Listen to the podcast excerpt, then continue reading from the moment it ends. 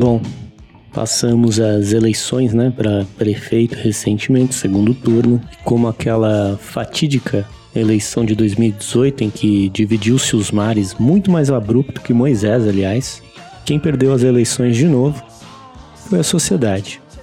Mas não é muito bem sobre isso assim que eu vou falar hoje, porque ontem começou dezembro. Enfim, dezembro ou já dezembro, a gente não se sabe muito bem qual parâmetro definir para isso, mas dezembro é o mês do amigo secreto.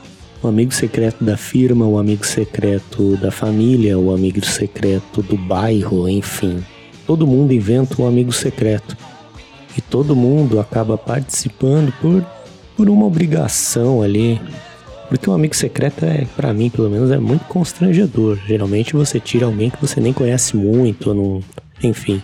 Raramente acontece tirar um colega seu ali, mas a gente meio que faz para fazer esse social com os outros.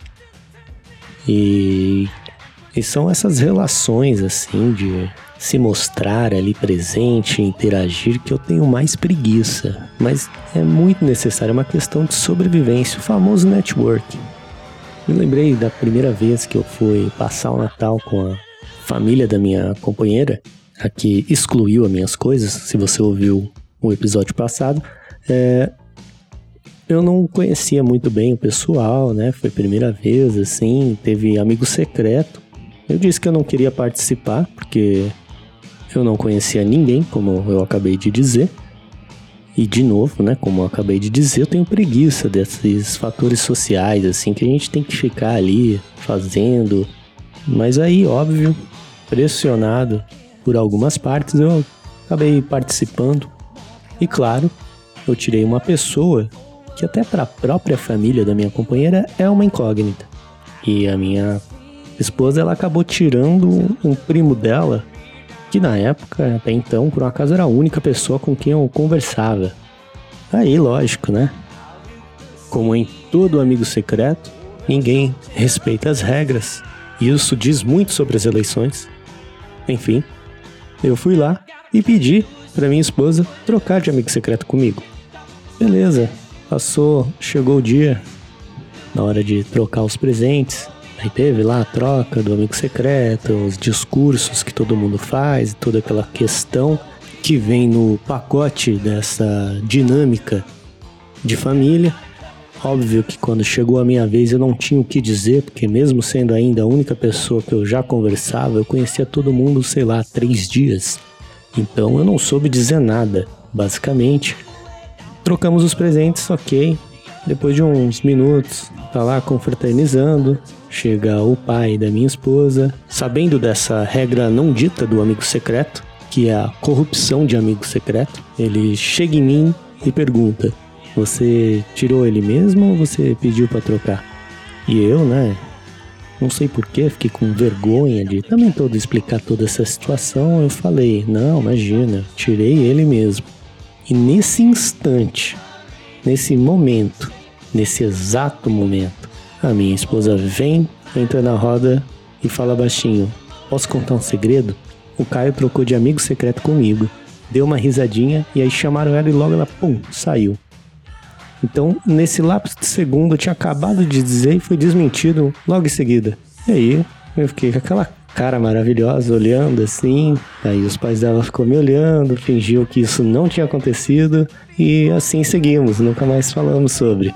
Daí ficou um silêncio constrangedor e eu disse a famosa frase que na cultura popular retira qualquer silêncio constrangedor, que é: será que chove hoje?